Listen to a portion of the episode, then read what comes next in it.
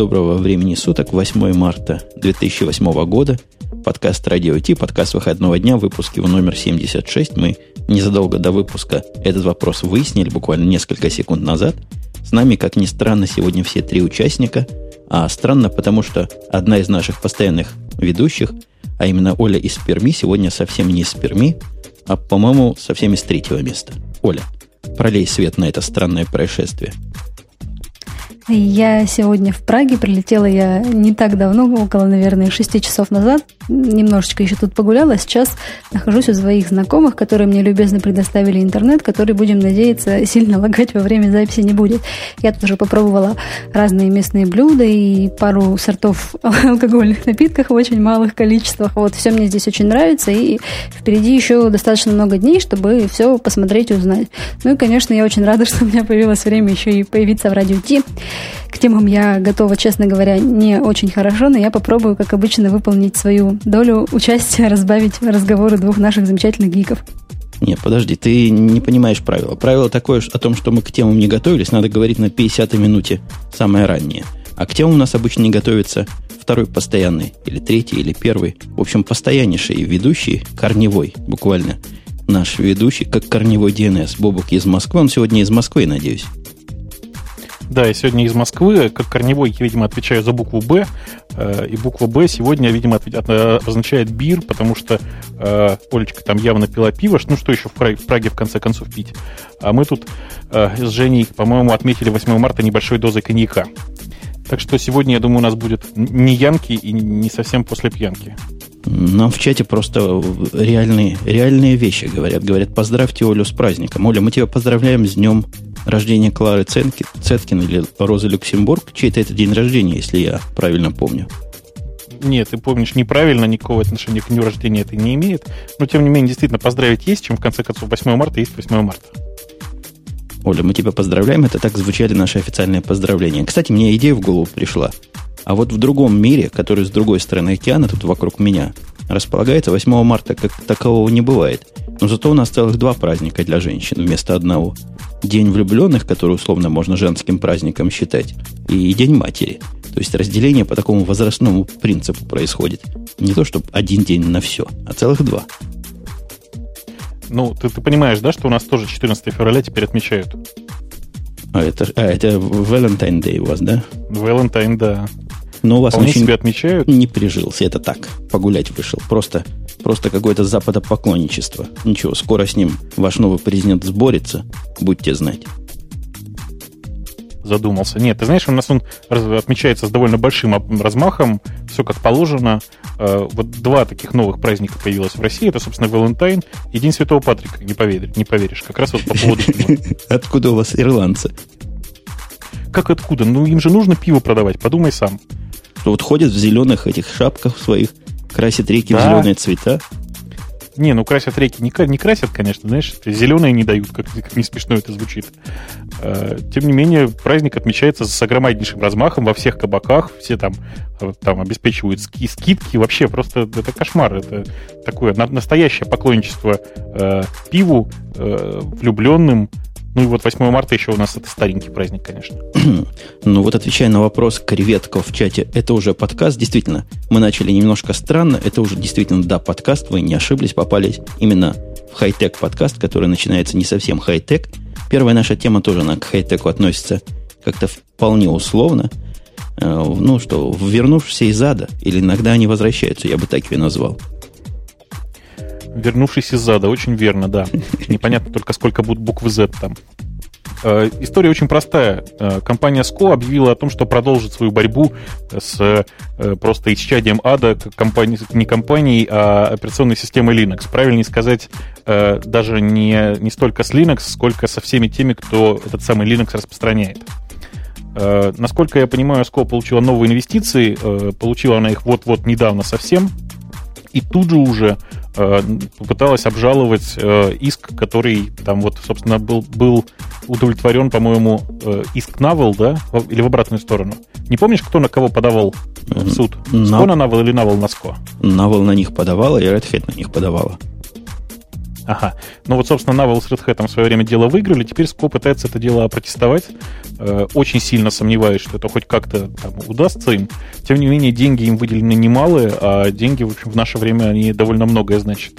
Ну, тут нужно коррективу маленькую дать, потому что те, кто за этим делом следят последние, наверное, пять лет, помнят, что иск-то начинался не против Навелов и Red Hat, и не против пользователей Linux, а против конкретной фирмы. IBM был многомиллиардный, по-моему, трехмиллиардный иск.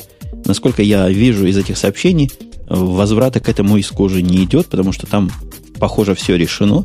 Но вот они по-маленькому решили по-маленькому продолжить свою борьбу.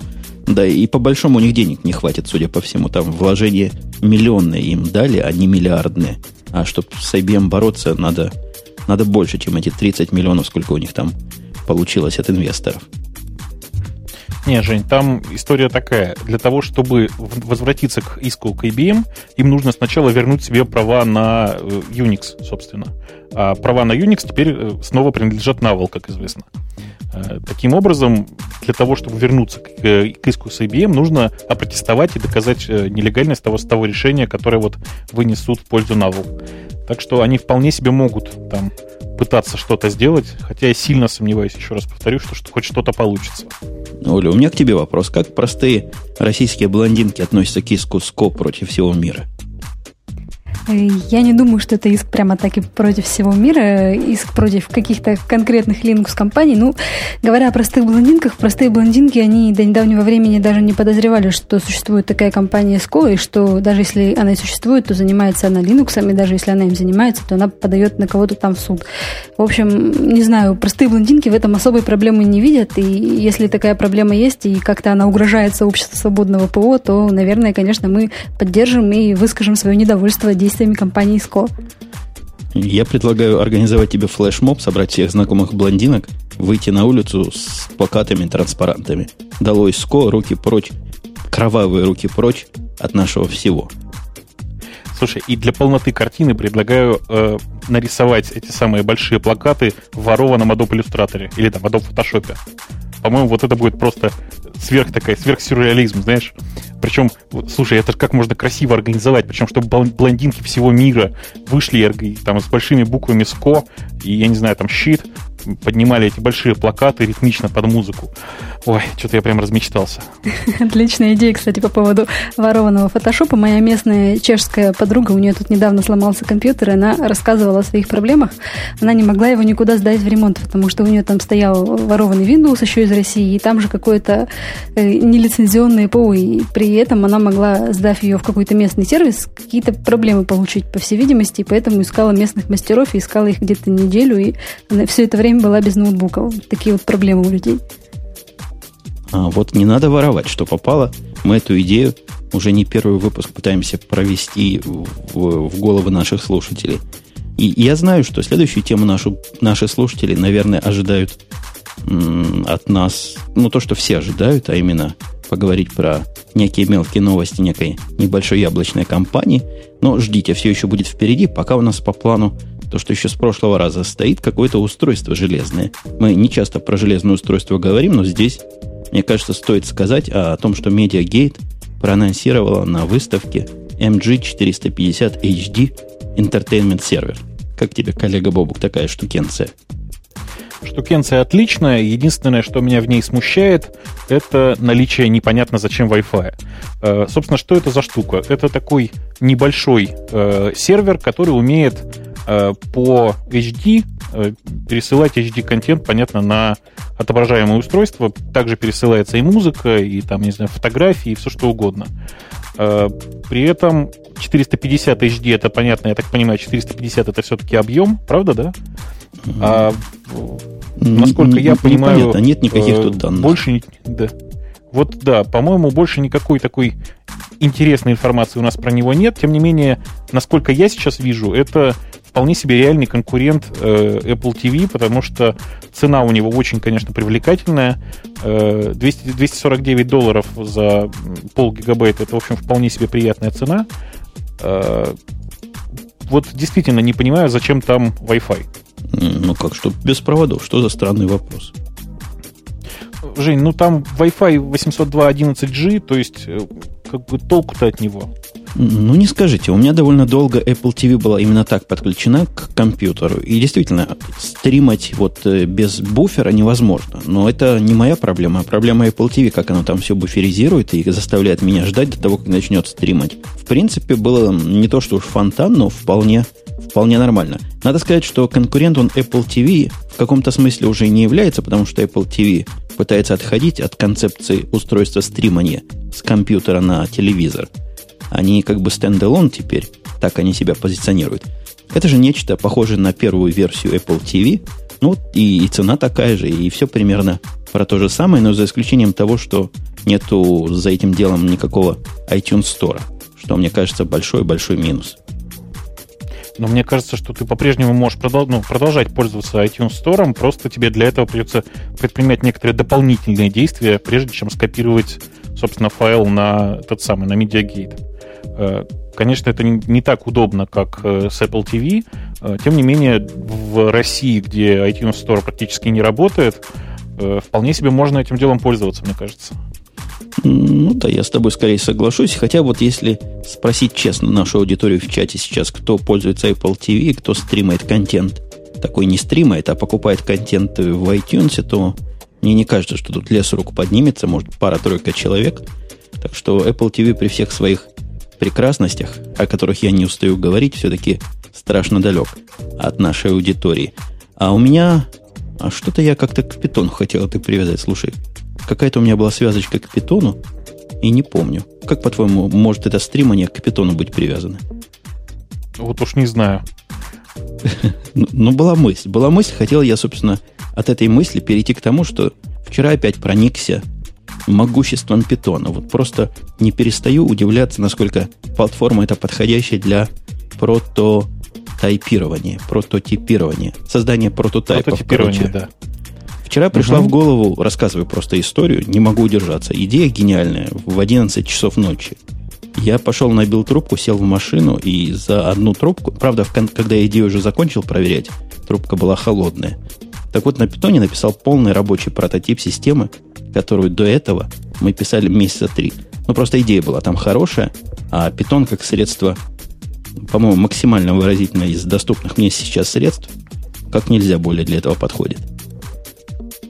А, ты уже смотрел на нынешний прототип, точнее, на нынешнюю, э, как это, альфу, э, которая питона 3000?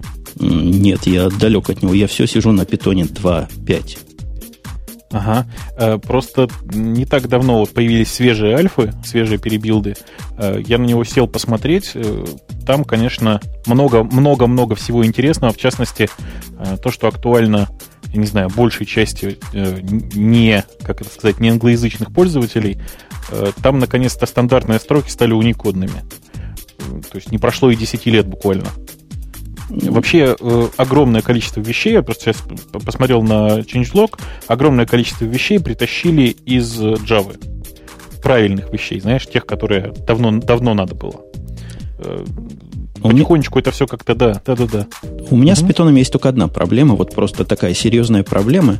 Прототипы получаются настолько хороши, что их так и тянет запустить в продакшене. У меня есть один прототип, который в продакшене, прототип по происхождению, но в сущности настоящая система, которая работает уже года три, и так хорошо этот прототипчик работает, что сил переписывать ну просто нет никаких и желаний никакого.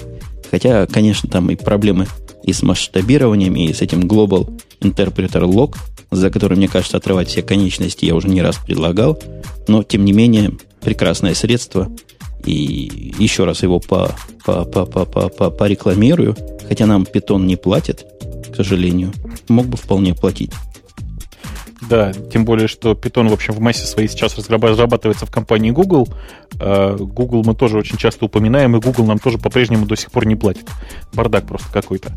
А, ты никогда не пробовал эти свои прототипы, э, не знаю, запускать под джетоном, э, потихонечку переписывая на Яве, например? Ты же любишь на Яве все переписывать. Да, я люблю на Яве все писать, не то что переписывать. Я переписываю в основном старые сишные проекты, даже не C++ проекты на, на Яве. Но там же старая очень стандарт, там 2.2. Не так давно стал только. У меня есть некоторые ну, вещи, которые требуют, требуют просто 2.3. там есть уже там большая часть того, что необходимо для 2.3, по крайней мере, если забрать из, там, из, из SVN, если я не ошибаюсь. Э, в общем, этим вполне себе можно уже пользоваться. Другое дело, что быстродействие, конечно, оставляет желать лучшего, по крайней мере, на фоне C-Python. Мне кажется, мы они с тобой утверждают на два раза, да. Они утверждают в два раза быстрее работает, во всяком случае, на их сайте. Ну, на их сайте оно, может быть, работает в два раза быстрее, но на моих тестах оно работает примерно в полтора, в 1,8 раз медленнее. Угу. Ну, действительно, давай с питона отойдем, а то у нас Оля там заснет в своей Праге. Оля, сколько у вас там времени? Точно. Э, в Праге сейчас я немножко запуталась. У меня на ноутбуке стоит пермское время. Пермское время пол второго ночи. Вот. А в Праге сейчас на 4 часа раньше, значит, 9.30, по-моему, вот так вот. А вообще самое смешное, что я сегодня, э, вернее, не сегодня, а вчера я легла в 3 часа ночи, встала в 6 утра, и вот в 6 утра я до сих пор еще не спала, так что вообще мне так хорошо. Вот, ну, давайте дальше. Какие там есть интересные темы, по поводу которых я могла бы что-нибудь сказать умное. А вот умное сказать мы можем что-нибудь о том, что Пажетнов совсем, похоже, голову потерял и говорит странное. Ну, почему же странное? Э, Женя в данном случае вспоминает историю э, где-то конца февраля э, по поводу того, что Пажетнов, Алексей Пажетнов это такой феноменальный чувак, который в свое время придумал Тетрис.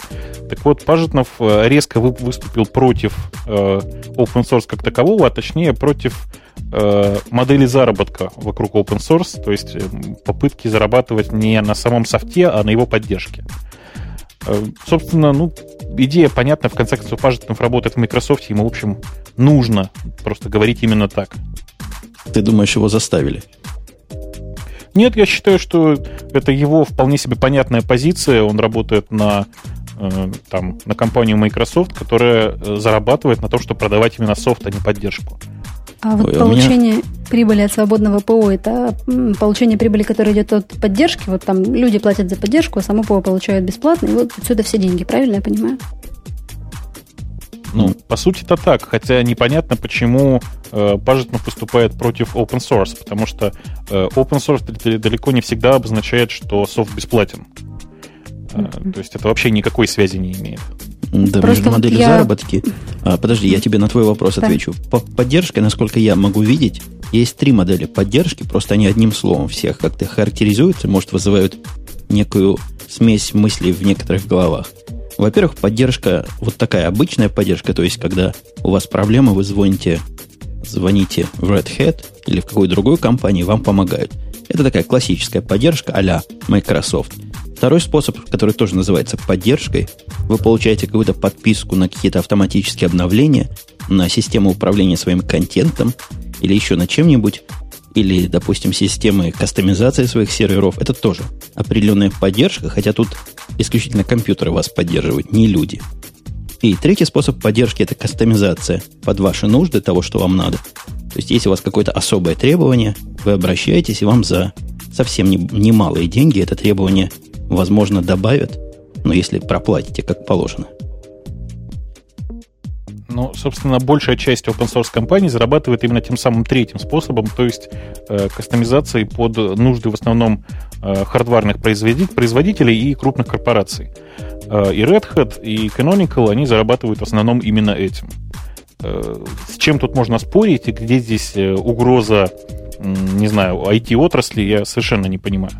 То есть, э, не знаю, мне кажется, нужно дружно выразить э, Пажетнову свое порицание, хотя, в общем, понять его тоже можно. Это человек, который зарабатывает э, просто свои деньги, в конце концов.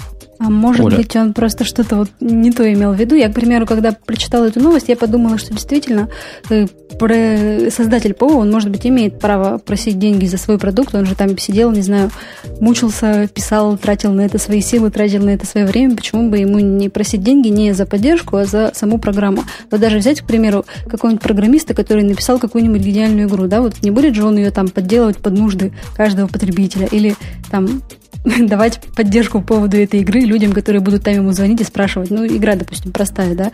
Вот и почему бы ему деньги не просить, и, может быть, в этом смысле Пажетнов и прав как-то. Оль, так мы пять минут назад сказали, что open source с э, free software не имеет ну, никакой связи просто ты можешь раздавать сорцы, но при этом продолжать продавать программу. Ну, может быть, он не хочет раздавать свои исходные коды, и, ну, написал вот он, не хочет с ними делиться этот программист. Ну, так еще раз, это, это нормальная его позиция, но это никакого отношения к деньгам не имеет. В качестве э, хорошего примера можно вспомнить, э, простите, последнюю реализацию игры «Цивилизация», в которой э, большая часть вообще внутренней логики написана на питоне, и сорцы лежат просто в открытом виде, вместе с самой игрой поставляются. Э, никакой проблемы здесь никто, в общем, не видит. Еще хороший пример, по-моему, зарабатывания на open source является модель, когда вы поставляете две версии программы. Уж насколько вторая open source это вопрос, вопрос интересный, но вот, например, Komodo, которая у нас тут в темах фигурирует, она поставляет свою простую версию, которая называется Komodo Editor, без, безвозмездно до, до последнего времени, а теперь они вообще стали open source. С другой стороны, Komodo IDE, более продвинутая версия с включенным дебаггером – со всякой со всякими наворотами. Я уж не помню, какая там большая разница. Мне вполне комода Edit хватало в свое время. Так вот, она за деньги продается. Небольшие, по-моему, долларов 300, но деньги.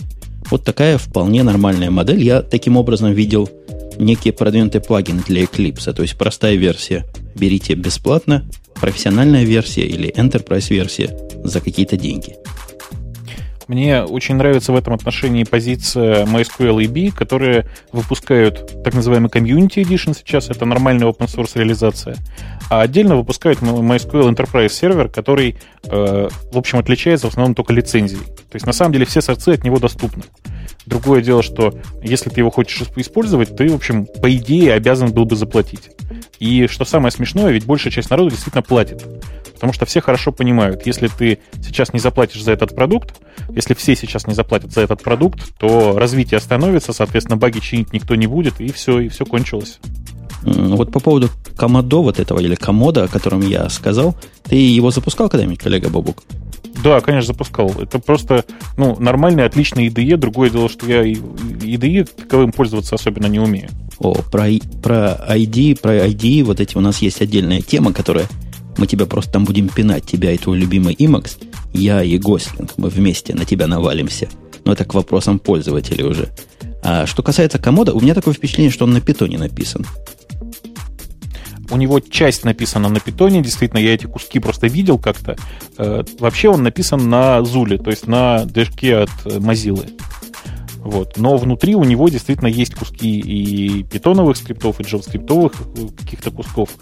Э, это такая довольно развитая вещь сама по себе. Мне очень приятно поразило в свое время, что при первом запуске он проиндексировал мне там всю папку с моими питоновыми скриптами, и после этого э, делал completion прямо как настоящий Emacs. Как настоящий Emacs. А на, на, на, не на Лоре, на Хабре эту новость красиво подали. Вышла бесплатная версия или свободная версия лучшего IDE для PHP. Почему для PHP? Ну, потому что кроме PHP других языков, как известно, не существует. PHP, а сразу после этого Perl. Ты разве не знал? Да-да, для Perl он тоже подходит, хотя, серьезно говоря, мне кажется, основная ниша их действительно динамические языки, но прежде всего, мне кажется, Python. Во всяком случае, в моем понимании, это питоновская среда разработки, если про идеи говорить, или редактор, если говорить про его свободную версию. Но в том числе и для всего другого. Но то же самое можно и про Eclipse сказать, и про NetBeans – то есть, конечно, там можно и на C++ писать, но прежде всего это все-таки для Java. Ну, я не знаю. Э, Eclipse, в принципе, позволяет работать с э, любым языком, как ты понимаешь. Зависит от набора расширений. У Комода действительно больше такая э, ориентация на скриптовые языки и языки разметки. То есть он там отлично позволяет работать и с XML, и с CSS, и там, с XSL в каком-то ограниченном наборе э, функций. Э, меня гораздо больше радует, что Комода сам по себе, он вот так как базируется на Mozilla, они от этого очень много выигрыша получили. Они, э, собственно, сделали первый кроссплатформенный по-настоящему IDE, то есть он выглядит нативно, в отличие от Eclipse, под любой платформой. Я даже скажу, он выглядит одинаково везде, что меня особо поразило. То есть так на вид увидеть... Ну, есть, конечно, специфика платформенная, то есть выглядит он на Маке как родное маковское приложение, на гноме как родное гномовское, на Windows как типично виндузятское, но в принципе выглядит одинаково. То есть вот той разницы, которая, например, при запуске, ну что я такое запускал, NetBeans не так выглядит под Mac, совсем не так, как он выглядит под Windows. А здесь все, все совсем близко. Ну, близко-то близко, при этом некоторые кибиндинги все равно отличаются. То есть если под Windows для копирования, простите, это там используется Ctrl-C, Ctrl-V и так далее, то под macOS оно все-таки по-прежнему работает с системными кейбиндингами, то есть Apple-C, Apple-V и так далее. У нас в чате Профт говорит, что Eclipse рулит, совершенно точно рулит, но к рулению Eclipse мы еще вернемся, а теперь я предлагаю перейти к настоящему чудовищному вирусу для Мака, который просто поразил все маки на свете. Я не знаю, как твои маки поражены вирусом Ньютона уже. Маки еще не поражены, а вот э, я очень-очень хочу просто получить этот вирус в свое распоряжение, потому что мне он очень понравился, как выглядит. Просто м, конфетка. Настоящий маковский вирус. Оля, видел маковский вирус? Я вот пытаюсь быстренько прочитать новость, когда вы об этом рассказываете, но, к сожалению, не видела. Можно подробнее? Не, это надо а, не читать, нет. это надо видеть. Конечно, да. Да-да-да, это надо смотреть, потому что просто так раз, читать про это совершенно невозможно. Э, это, конечно, никакой не вирус на самом деле. Это такое э, замечательное порождение компании «Тройка». На самом деле это не то чтобы компания, а такая маленький-маленький программерский коллектив, э, который в результате придумал гениальную совершенно идею. Это маленькая флешечка, кстати, выполненная в виде э, откусанного яблочка, которая вставляется в USB, после этого происходит автомонтирование, и, соответственно, запускается э, программа, которая делает следующее. Все ваши иконочки красиво четко с э, точки зрения физики вообще просто почти идеально, аккуратно падают на, вниз экрана вместе с меню-баром macOS. Э, красивейший совершенно эффект. Конечно, все это надо смотреть в видео. Без видео это все совершенно бесполезно. Э, вот я сейчас вот ссылочку кинул в чат на видео.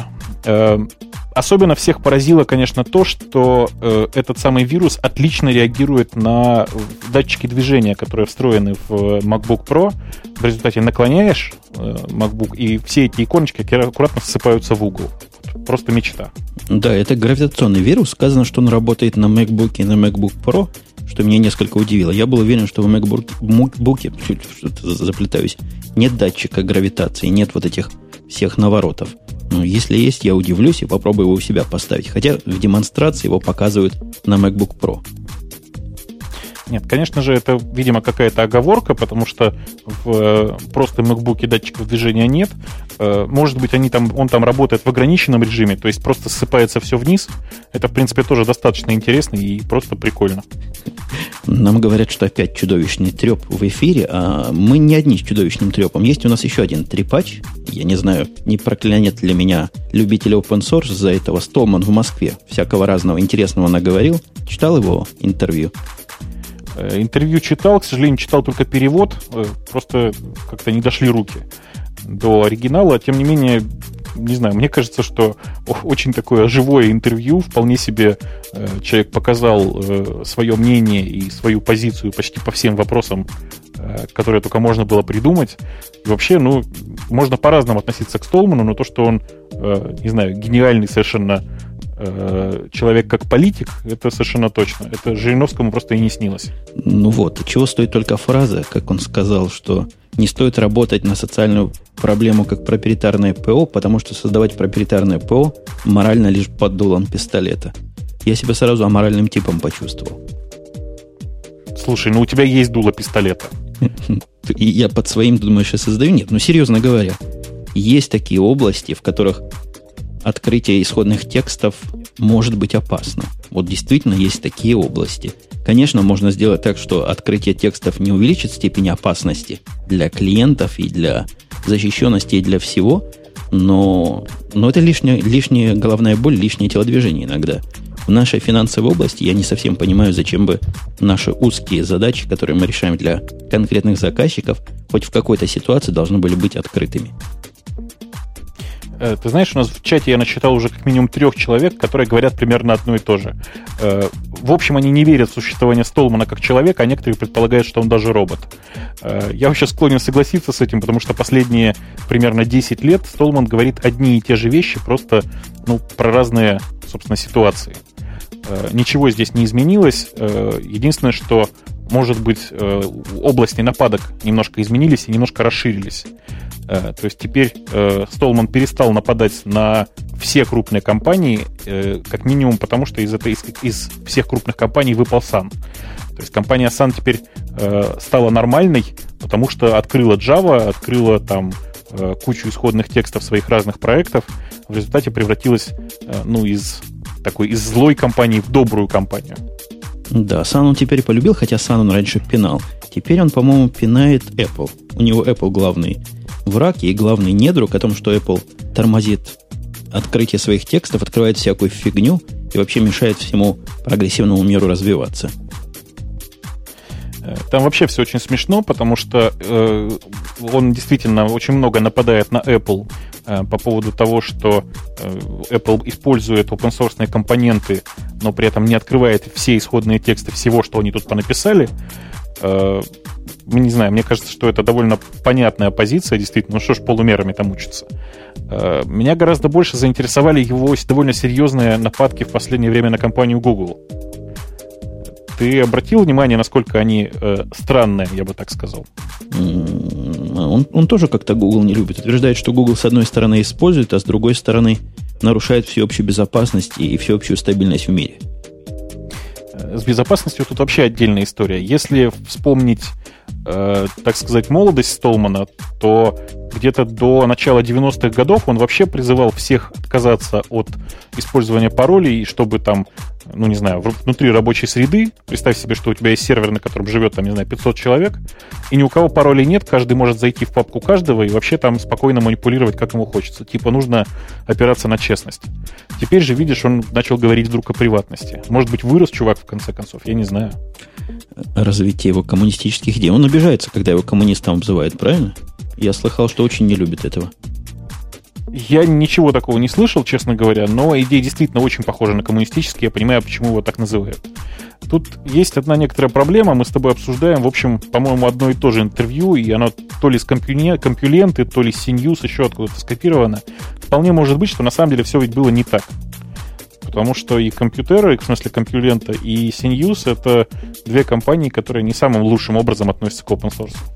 Ну, может быть, но тем не менее факт о том, что конференцию сам Поносов посетил, я думаю, не оставляет никаких вопросов. У нас, кстати, в чате, насколько я знаю, должен быть как минимум один человек, который ходил туда, во всяком случае, он грозился пойти. Я не помню, кто это был, но кто-то из тех, за кем я в Твиттере слежу, об этом говорят. Кстати, по поводу Твиттера есть вопрос. А не устроить ну? ли нам трансляцию чата в Твиттер? Mm. Женя, это совершенно бесполезно. Э, Твиттер в последнее время ведет себя так плохо, что наш чат ему 100 просто... очков даст вперед. Да в том-то и дело. То есть Твиттер ведет себя еще хуже, чем наш, наш чат. Ой, кстати, в чате тут отличная идея. Эм, пользователь по имени Ди пишет. Столман — это сбежавший из СССР электроник. Что думаешь, похож, нет? Типичный, только бороду отрастил. Электроник, электроник, ну, вырос мальчик. Да, да, да, выросший электроник. Кстати, по поводу чата я уже написал компонент, который умеет наш чат ретранслировать куда угодно по HTTP. Если бы кто-нибудь взялся бы красоту вокруг этого навести, мы бы вместе это к, чат, э, к сайту радиотип прикрутили, и было бы счастье всем. Потому что идея в прошлый раз высказанная, транслировать чат в вебе, нашла многих поклонников. Я получил с десяток писем с просьбами таки сделать это. Ну, идея хорошая. Я бы еще, если честно, все-таки перенес чат на какой-нибудь более нормальный сервер. Я очень надеюсь, что мы с тобой на следующей неделе попробуем этим заняться. Потому что даже сейчас я хорошо вижу, как чат тормозит. Я не верю, что сейчас вот все эти там 100 человек, 100 с копейками человек просто молчат, а у меня чат практически не обновляется. Э, собственно, хрен с ним с чатом. Когда мы с тобой Тронем главное. Поедем на следующую тему. Трон, да. Ну что, тронь, тронем его за вымя. SDK для айфона в четверг наконец-то представила, всех удивила, всех поразила. Самая темечка. Тебя поразила, коллега, в самое? Э, поразила, но не скажу, что в темечко. В какое место, извините? Э, я не знаю, такое ощущение, что клюнуло куда-то прямо вот, не знаю, в район виска, потому что, ну, добавило головной боли, по крайней мере, теперь я хожу и думаю, как же я-то буду писать софт под iPhone. А в чем проблема? 99 долларов жалко? Ну, во-первых, 99 долларов. Просто как с куста. А это автоматически означает, что для того, чтобы хотя бы остаться в нулях, придется выставить какую-то цену на софт. А цена на софт это такое неприятное дело. так не хочется, знаешь. Ну, ты поставь кнопочку Donate на SDK. Я думаю, накидают тебе за неделю.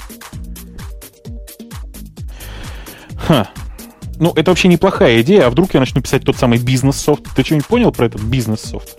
Ну, вообще, давайте начнем потихонечку, о чем там говорили, потому что не все это дело смотрели, не все являются такими уж поклонниками новостей от Apple. Они представили, не представили, рассказали о том, что в будущем Apple станет корпоративной платформой, много об этом говорили. Правильный шаг, по-моему, потому что таскать с собой мой бизнес э, BlackBerry и iPhone одновременно просто глупо, а необходимо, потому что никакого Exchange, никаких календарей он с майкрософтовскими штуками не умеет синхронизировать. Так вот, вот этот самый Apple 2, вроде бы версия 2.0 будет называться, или 2 сколько-то, будет сильно ориентирован в сторону этой самой корпоративности. Мне понравилась фича удаленного, удаленного очистки и блокирования вашего телефона в случае его потери. Я даже не знал, что такое на BlackBerry есть. То есть наверняка такое в BlackBerry есть. Если мой телефон кто-то спионерит, его можно сдалека закрыть. Я, конечно, могу ошибаться, но, по-моему, это функция этого самого ActiveSync SDK. То есть как раз вот эта функция э, ActiveSync скорее, а не BlackBerry. А, в BlackBerry я точно знаю, что можно делать что-то далеко, потому что вдруг в один прекрасный день мой BlackBerry сказал, что без пароля теперь не зайду. Пароля мне забыли сказать, и я как дурак смотрел на, на это, то, что оно мне предлагает ввести.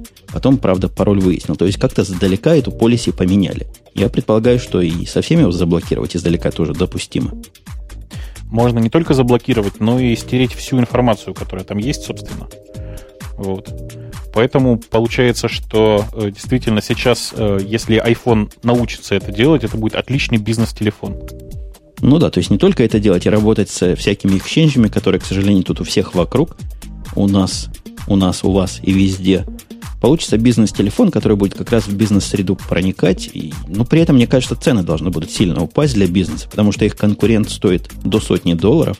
То есть любой, по-моему, BlackBerry, который здесь продается с подпиской, можно за 99 долларов купить. А вот этот маленький Perl, который у меня, по-моему, 49 вообще стоил. То есть при таким ценам будет трудно конкурировать 400-долларовому телефону. Я думаю, они предпримут шаги, потому что ну, в этом случае количество сразу возрастут до каких-то диких уровней. Ну, слушай, там же ведь есть много всяких хитростей и сложностей. Например, э, когда организация подключается э, к этому самому, ну, то есть начинает использовать эти RIM-наборы э, от, от BlackBerry, там же ведь еще есть какая-то входная цена. Вполне, вполне возможно, что 400-долларовые телефоны оказываются, окажутся дешевле. Я не знаю, как-то от меня это немножко скрыто, но то, что я знаю, когда я выбирал телефон, я выбирал один за 49, один за 50, по-моему, 8 и один за 99. Такие были варианты всех представленных BlackBerry на рынке. Что там в бэкграунде платят? Наверняка что-то платят, и что-то немалое. Ох, собственно, давай ближе к SDK, собственно, двигаться. Mm-hmm. История с, с SDK примерно такая. Э, если рассказывать очень вкратце, то действительно Apple представила на, собственно, вот, этом, вот этой презентации бета-версию SDK, SDK для iPhone. Кроме, кроме, собственно, SDK входит туда еще э, работа с поддержкой Xcode, то есть э, использование IDE Xcode для разработки. Э, понятно, что собирается все это обычным GCC, так любимым многими-многими, я не знаю, э, просто миллионами или миллиардами разработчиков. Э, в э, комплекте с SDK есть эмулятор, который позволяет запускать, то есть собирать и запускать софт на локальной машине. Э, собственно, вот это все, что относится к SDK. А, а это остальное, правда, да. что SDK работает mm-hmm. только на платформе OS X? Я вот слышала, очень многие люди в Твиттере чуть ли не матом ругались по этому поводу. Почему же для Windows этого не сделали? Э, насколько я понимаю, под OS X есть единственный компонент, который нельзя будет спортировать. Это, собственно, этот самый эмулятор. Э, все остальное это обычный GCC, это обычный toolchain, который собирается, в общем, без особых проблем, как мне кажется. Я пока не пробовал, но, в общем, под э, просто под iPhone до этого спокойно писали и под Windows, это значит, что toolchain собрать можно и хидера подложить можно, значит, все будет в порядке, в общем. Но у многих красивости при этом у тебя не будут работать. Вот этот эмулятор, скорее всего, не будет работать. И Xcode со своим Interface Builder ом, который уже заточен под SDK, под iPhone. То есть вы можете просто рисовать интерфейсы, как рисуете их для обычных маковских программ. Набор виджетов уже представлен. Ну, наверняка это можно программировать как-то. Но программировать, по-моему, экранчики просто глупо, если их можно делать. Моя рекомендация, если вы хотите для iPhone писать, обзаведитесь маком. Это, мне кажется, самый правильный путь. Тут, кстати, бизнес-идея. Представляешь, давать в маке удаленно в аренду. Стоит у тебя где-то такой мак, который ты раздаешь по, по чему-нибудь, по какому-нибудь ремонт Exus, к нему присоединен специальный iPhone для убийства, для, для тестирования. Кстати, на айфонах тоже можно тестировать в удаленном режиме. То есть такой ремонт дебаг. Вы в своем Xcode пишете, ходите по брекпоинтам, а все это дело показывается на айфоне. Тоже полезная штука, чтобы если уж подальше от эмулятора и поближе к железу подходить. Любопытно, Ты что Apple дело? тут да, да, да. дает свой совет для разработчиков по для iPhone. Он тут предлагает оформить членство в программе разработчиков, и стоит оно 100 долларов в год для рядовых и 300 долларов для тех, кто создает бизнес-предложение. И я так поняла, вот и это членство дает возможность размещать приложения в каталоге Apple, а иначе они там размещаться не будут. И вот интересно, вообще каталог Apple, он будет как-то, не знаю, сочетаться с приложениями, которые уже существуют, и, может быть, и приложения из каталога будут ли как-то сочетаться с приложениями, которые там уже есть в инсталлили, вот как-то это вот все можно рассказать? Бррр. Скажи, Оль, какие приложения, которые уже существуют? Никаких приложений, которые уже существуют, ну, нет. официально нет, но они же как бы есть. И они разве сильно отличаются от тех, которые будут написаны с помощью SDK, или они вообще через какое-то другое место там? Э, первое, отличаются они, отличаться они будут сильно. Угу.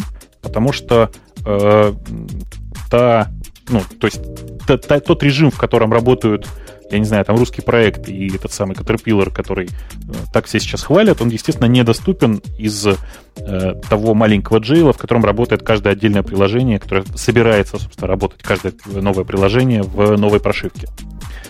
Э, не думаю, что вообще старые приложения будут там портироваться так легко. Я пока не смотрел на SDK на новый вообще. Мне кажется, что там будут с этим некоторые проблемы, но тем не менее они решаемые. Меня гораздо больше интересует та модель продаж, которая представляет себе Apple. То есть э, разработчик действительно платит около 100 долларов в год. Там, по-моему, 99 было написано, я не очень помню. Э, за то, чтобы э, иметь, иметь возможность встать в, в, этот, в этот самый Application Store. При этом он устанавливает цену на свой софт, а Apple собирает с этой цены 30% от стоимости, соответственно. Модель, в общем, мне понятная. Кажется, подожди, да? мне кажется, тут надо уточнить, на этом контроль Apple не заканчивается над тем, что вы размещаете. Ходили слухи о том, что программы будут сертифицироваться Apple, и как-то ни подтверждения, ни отрицания этого не было. Джобс сказал, что, конечно, плохие программы, которые пропагандируют порно, насилие и всякое другое, выкладывать они не будут. То есть, видимо, речь о какой-то сертификации идет. Вы платите 99 долларов в год, и не факт, что всякая ваша программа таки действительно дойдет до ваших потребителей? Я, честно говоря, думаю, что Apple там будет в основном контролировать не э, качество софта и не то, как там софт связан спорно или нет. Э, скорее будут, будет контролироваться соответствие, соответствие описанию и функционалу. То есть, если будет написано, что этот софт занимается тем, что качает эротические картинки с интернета, то ну почему бы нет, в конце концов? Ну, мне кажется, будет модель похожа на подкасты. То есть подкасты, похоже, там никто не переслушивает. Потому что в последнее время ты публикуешь подкаст-ленту, и она появляется сразу. А акции и действия предпринимаются в случае того, если на тебя жалуется масса людей, вот тогда они могут забанить твой подкаст, забанить твою ленту. В этом смысле это, конечно, make определенный сенс, как говорят на этой стороне океана.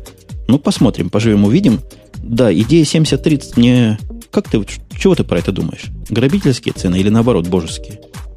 Да нет, цены, мне кажется, совершенно божескими. Мне очень нравится подход 30%. То есть, э, понятно же, да, что 30% от нуля это ноль. Таким образом, э, те программы, которые распространялись бесплатно, продолжат распространяться бесплатно. Э, действительно, вот сейчас в чате НОП замечает, что э, не предусмотрена модель shareware совсем никак. Э, нет модели, скажем, годовых подписок, вот действительно, э, встает вечный вопрос, а нужны ли они вообще, собственно говоря? Не, ну на, на попробовать мне, наверное, кажется, интересно было бы, если бы, если бы iTunes Store тебе добавлял к твоей программе какую-то такую триальную версию автоматически, представляешь, как шикарно было? Ты делаешь обычную программу, всякий может сделать превью, попробовать в течение недели-двух, а потом уже покупать или не покупать. Было полезно. Подожди, подожди. Насколько я понял, оно так собирается и быть. Где? Кто сказал? Где сказал? А, проблема в том, что в, вот обрати внимание, во всем iTunes Store всегда есть возможность попробовать, прежде чем купить. Ну вот от этого у меня и мысль возникла. Нигде это явно так не звучало. Джобс сказал, вы а кладете программу, да. и сможет, сможет пользователь ее получить. Что там получить означает, непонятно. Там сейчас очень-очень много недосказанностей. То есть э, там очень много вещей, которые совершенно непонятны. Например, сейчас совершенно непонятно, кто следит за э, тем, что софт, ну то есть тем, что софт, э, за тем, что софт не сворован, допустим, так скажем. Э, следит ли за этим iTunes, или следит за, ли за этим э, постоянно подновляемой сертификацией с App Store, да, или, или еще какой-то вариант. Э, точно так же нет никакой информации совершенно о том, э, будут ли, там, даст ли Apple когда-нибудь доступ к тем, всем, всем тем кишочкам э, macOS, которая сейчас стоит на iPhone. Потому что, ну, понятно, что той э, мелочи, которую сейчас дали, хватает только для обычных пользовательских приложений. То есть, например, создать приложение, которое позволит в других приложениях использовать другую клавиатуру, нельзя совершенно. Да, но тем не менее, они показывали, опять же, мало чего показали. Они утверждают, что дают пользователю такой же API, которым они сами пользуются при своей разработке. Не знаю, насколько это правда или нет. Э, надо, по-моему, пролить свет на то, что SDK бесплатен. Его можно скачать, говорят. Ничего за это платить не надо. То есть мне кажется, что если надо программку для себя написать, хотя как вы ее себе же установите, то есть в любом случае, даже если для себя все равно платить 99 долларов за подписку. Вот там все очень интересно. Дело в том, что ты э, без этих самых 99 долларов не можешь э, использовать э, свой телефон даже для тестирования. То есть ты обязан пользоваться симулятором. Э, тот момент, когда ты платишь, ты, собственно, получаешь тот самый там расширенный вариант SDK, который включает в себя возможность протестировать все это на твоем же телефоне. В общем, там очень-очень много очень-очень сложных вещей. Я уверен, что для тех, кто не любит платить, очень быстро появятся там, э, не знаю, специ- специальные такие хитрые хаки, которые позволят это все делать и, и так, и нормально.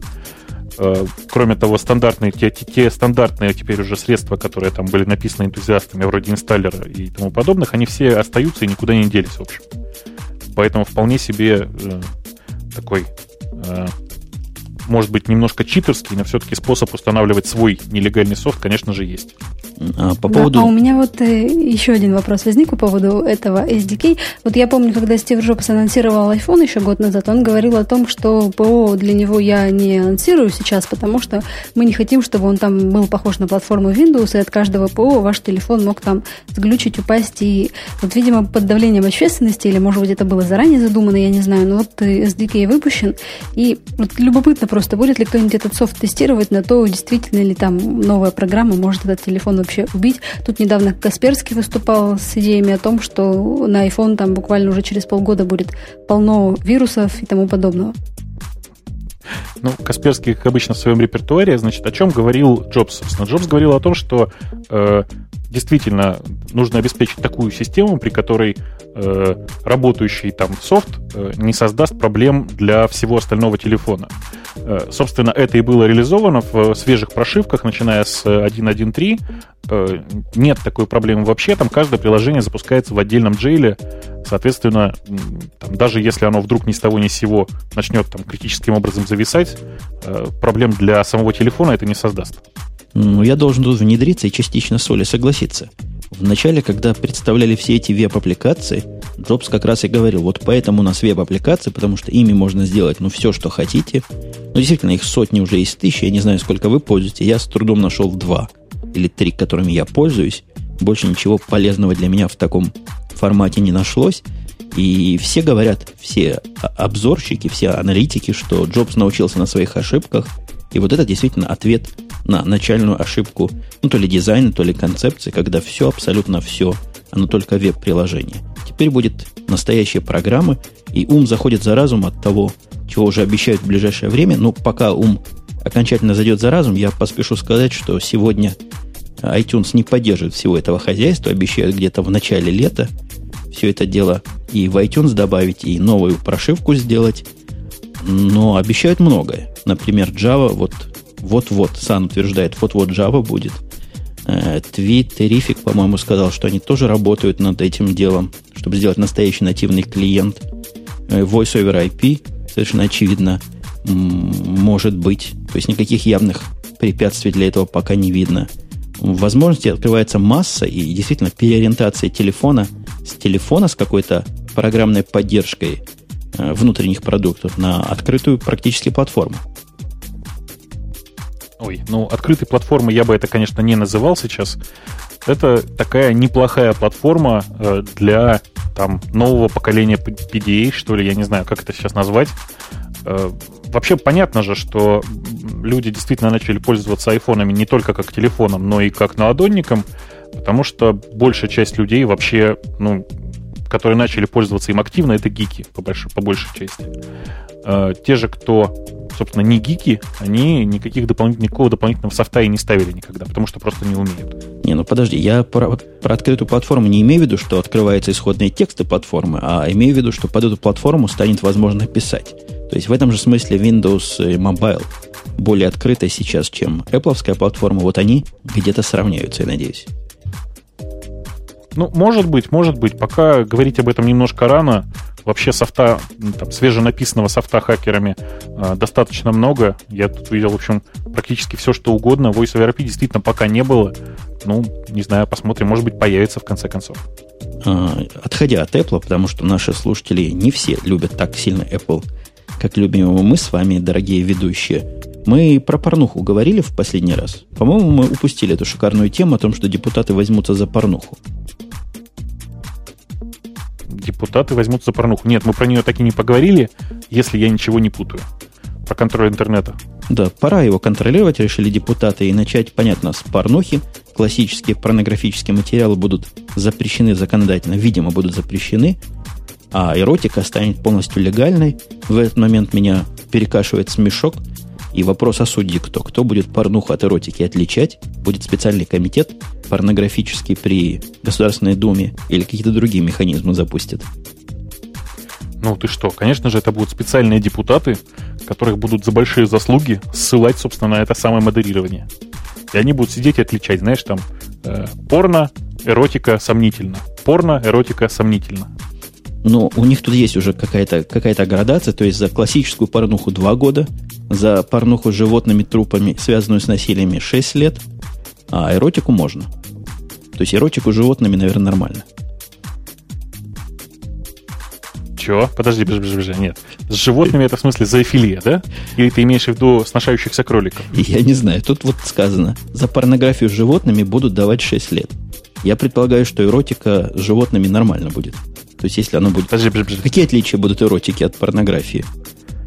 Слушай, ну, я, я этого вообще понять не могу, потому что, с моей точки зрения, вот, например, любая картинка, которая нарисована в Microsoft Paint, это уже порнография. Я Хотя бы это 8 лет, 8 лет давал бы, не 6. Слушай, я бы давал пожизненно и еще с принудительной, э, как бы это сказать, стерилизацией, чтобы больше таких не повторялось. А я предлагаю конфискацию Windows. Вот, это отличная идея. Чтобы всю жизнь под вайном сидеть. Хорошо. Э, но, тем не менее, порнографическую продукцию можно будет продавать в секс-шопах, за, за что спасибо депутатам. Просто сняли тяжелый камень с души, где бы мы еще порнуху искали. То есть все, все эротические сайты перейдут в секс-шопы. Угу. Э, то есть теперь вся, вся эротическая продукция будет доступна только за деньги. Э, собственно, с этих денег будет платиться налог, и от этого депутаты будут наживаться. Наивные, ага. Не, а, я думаю, там будет еще один источник дохода. Вот эта зыбкая грань между эротикой и порнографией. И мне кажется, эта проблема хорошо может решаться при проплаченном случае. То есть, чем больше заплатил, тем сильнее крен будет в сторону эротики. Мне очень нравится вообще вся эта идея, потому что я думаю, что пора организовывать нам с тобой, Жень, какое-нибудь новое такое маленькое предприятие, ставить сервера где-нибудь, ну, я не знаю, в Папуа-Новой Гвинее. И пусть они попробуют добраться. Нам пишут, что эротика это когда баба на коне, а порно это когда под конем. Э, это что-то вас потянуло на какие-то истории про императриц, я думаю. Э, черт с ним спорно. В конце концов, мне кажется, что это не так важно. Мне гораздо более важно, что это в очередной, в очередной раз попытка попытаться как-то привязать законы, действующие в, как бы это сказать, вне интернета, попробовать пропихнуть их внутрь интернета. Пока получается очень плохо. Я, там, не знаю, двумя руками и ногами э, за тех, кто борется с детской порнографией, но я совсем не понимаю э, идею, как можно бороться с порнографией в интернете, тем более, что, ну, блин, что греха таить, каждый хоть раз в своей жизни видел. Э, и как можно это, с этим бороться, я вообще не понимаю. Оля, вот у меня к тебе вопрос. Мне тебе вопрос просто не в бровь, а в глаз. А где девчонки порнографию ищут? Есть специальные такие места, куда девчонки ходят за порнографией? Наверняка она другая, не такая, как для мальчишек.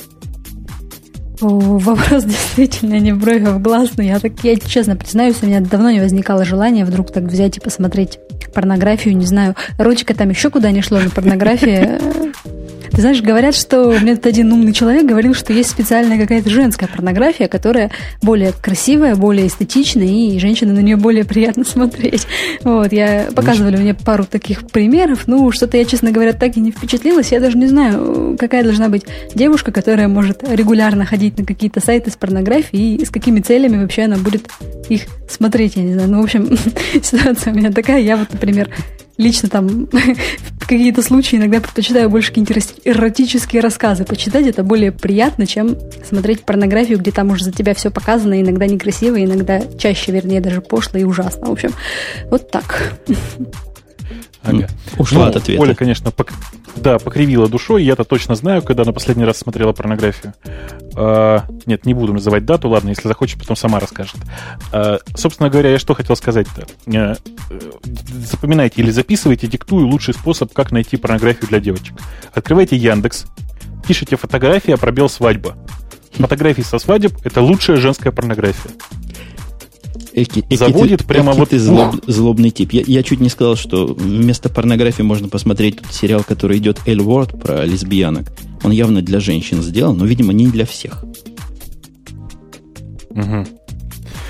Ой, ну это, наверное, да, действительно, какой-то сериал не для всех. А, нет, блин, что, что за дурацкие идеи? Ну зачем я буду смотреть влоги о ляпке? Зачем мне это нужно? Нет, я знаю это совсем по другому ресурсу. А, не знаю, мне кажется, что порно на девичью, маль... как это, девичью и мальчиковую различается очень плохо. Порно оно и есть порно, в конце концов. А, что? Господи, как, как же задолбал это? Кто тебя, кто тебя уже долбает? Вот, вот чаты это великолепно, очень хорошо и очень удобно. Но, блин, сколько же, сколько же этих окон с приватами у меня сейчас открыто? А, Дорогие я друзья, прекращайте долбиться в приват. Да, ты сделай, чтобы они в табах у тебя открывались, и не переключайся на они, них. Самые... Они так, так и открываются в табах. Да, мелькает себе, мелькает. Давайте, если мы про порнографию заговорили, по аналогии вспомним про нашу любимую фирму Microsoft. Давайте поговорим про нашу любимую тему, про, про нашу любимую фирму Microsoft, тем более, что это очень хорошо спорно сочетается. Как тебе? Билл Гейтс говорит, что клавиатуры в ближайшем будущем уйдут. Уйдут в то небытие, куда, куда должен, должен был по его предсказанию уйти спам, в 2004 году он говорил, спам через год-два мы с ним доборимся. И в ту же даль, куда ненужные мегабайты памяти должны уйти. Помните, я думаю, о том, что он утверждал, что 640 килобайт оперативной памяти будет достаточно для всего на свете. Ну, не так давно он, я помню, говорил о устройстве голосового ввода, о том, что компьютеров не будет вообще, будут только умные холодильники. Вот теперь, опять же, похоже про голосовой ввод. Не будет больше клавиатур, а все будете голосом вводить, и будет вам счастье. Ну, собственно, да, Гейтс, он, как обычно, вот это второй робот, наверное, которого мы сегодня обсуждаем, потому что эту байку он повторяет уже примерно, ну, если не, не 10, то 8 лет точно, по крайней мере. А, он уже вот с десятых лет нас кормит байками о том, что скоро-скоро э, там Windows будет отлично управляться с помощью голоса. До сих пор ни, ни, ничего, что нормально управляется голосом, я еще не видел. Да, я а... согласилась бы по этому поводу. Вот телефоны, например, сотовые, в них достаточно давно начали внедрять управление голосами, и есть новые модели, в которых вроде как это все очень совершенно сделано, и все равно люди предпочитают этим не пользоваться, и спокойнее там нажать на кнопки удобнее. И с Windows, мне кажется, то же самое будет. Ну, вообще, вы знаете, у меня из всех телефонов, что когда-нибудь были с голосовым управлением, самый удачный вот этот BlackBerry. Он меня понимает в любой ситуации. Вот как я говорю, в него, не в него, с акцентом, без акцента, просто понимает вовсю. В этом смысле ума у него не, не отбавлять, не занимать. Ты действительно пользуешься голосовым вводом? Ты что, номера набираешь или там по меню лазишь или как? Ну, когда в машине еду, наверное, раза три пользовался. Руки были заняты. В одной руке был руль, в другой руке трубка. И никак не хватало рук. Третьей руки явно иногда не хватает, чтобы набрать эти кнопочки.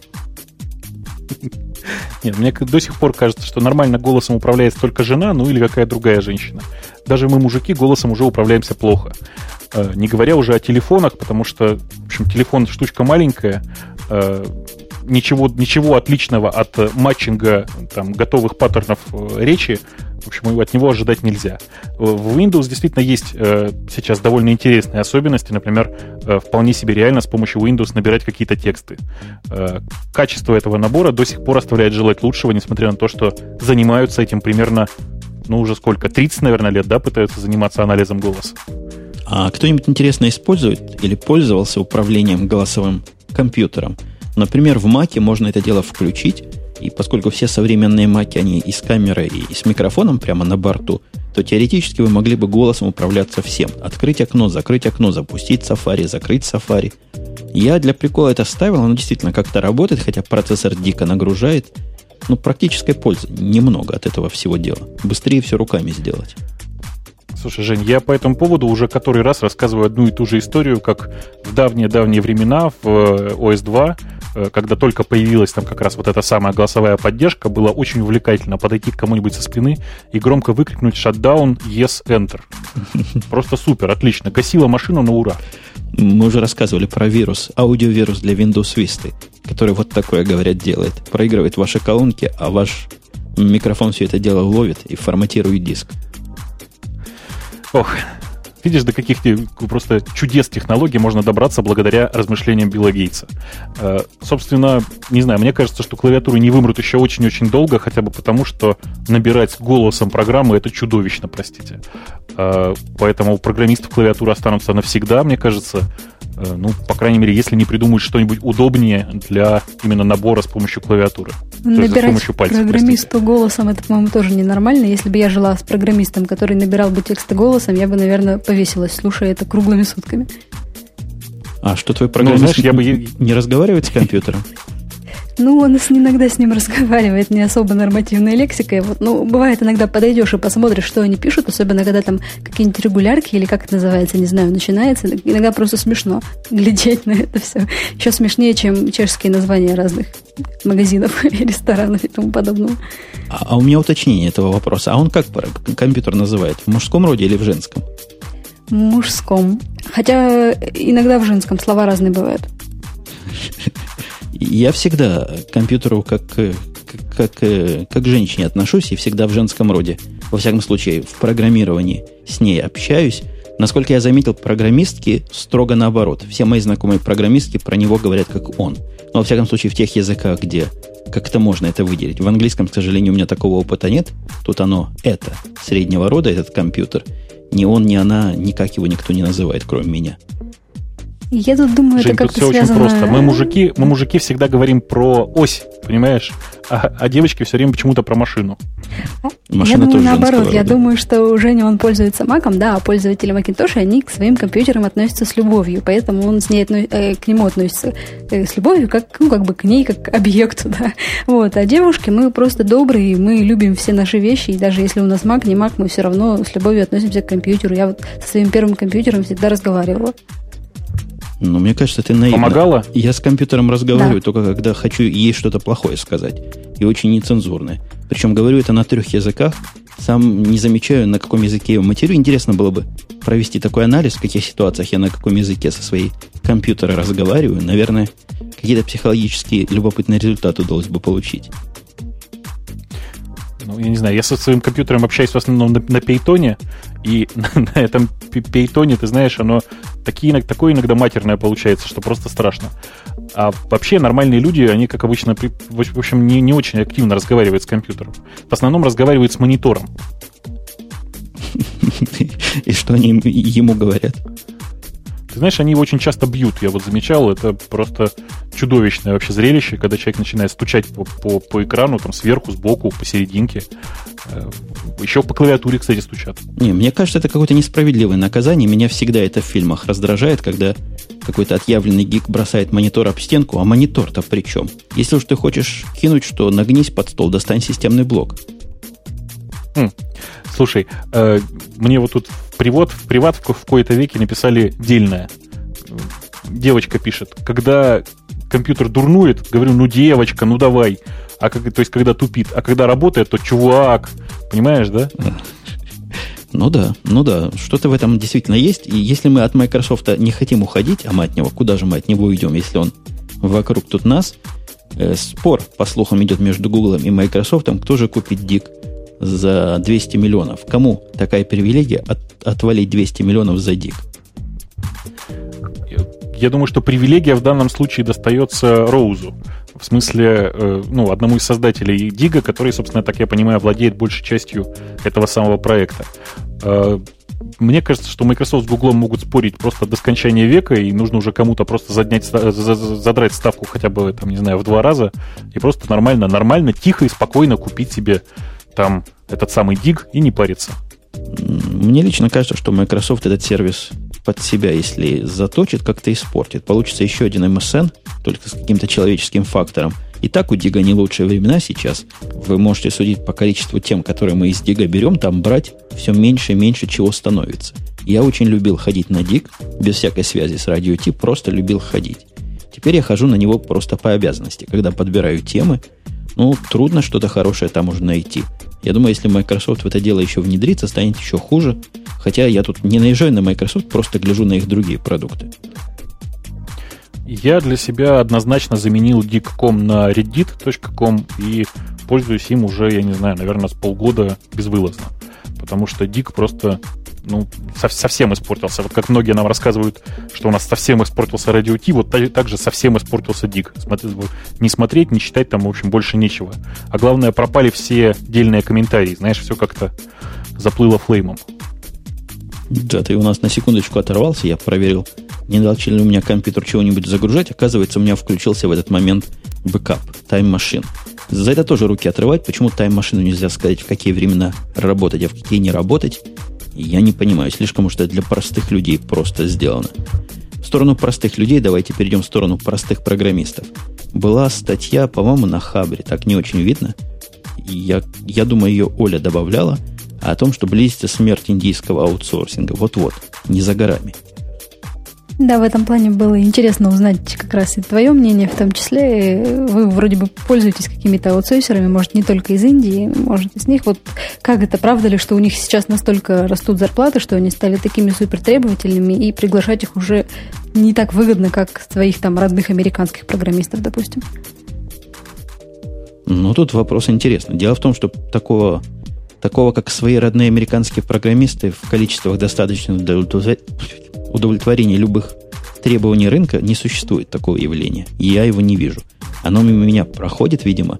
То есть наверняка где-то этих программистов учат на кого-то, и куда-то они потом идут, мне кажется, начальниками проектов, начальниками отделов, а работают вот на, на поле, на земле работают такие индийцы, китайцы и всякие другие национальные программисты. Русские тоже встречаются все больше и больше.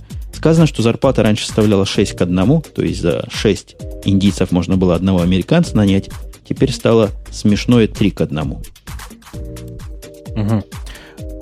3 к 1 это на самом деле уже очень близко к не знаю, к порогу рентабельности вообще любого аутсорсинга, для меня, по крайней мере.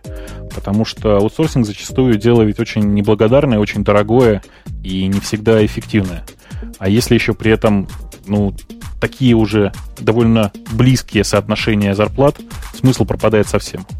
Тут, тут еще такая проблема, что при организации этого аутсорсинга 3 к 1 не означает, что у вас за те деньги, которые вы могли бы взять одного американского программиста или, допустим, европейского программиста, вы возьмете трех программистов индийских. У них там сложная система, то есть вместе с программистом вам надо взять минимум двух начальников – из того, что я видел, там на каждого программиста чуть ли не по одному начальнику, но, во всяком случае, пол начальника на одного программиста, поэтому не так тут все и хорошо. Утверждают, что еще если к один с половиной к одному это дело снизится, то вообще это смысл полный потерять. Мне кажется, при 3 к 1 смысла уже в этом немного. Если смысл при текущей ситуации 6 к 1 какой-то, это тоже вопрос спорный. Я стараюсь аутсорсингом не пользоваться этим индийским, потому что, ну, потому что не хочу потом за ними переписывать и не хочу ждать по неделе каждого ответа и каждого результата. У меня опыт сильно отрицательный. Хотя я защищал в этом обсуждении вообще индийских программистов как явление.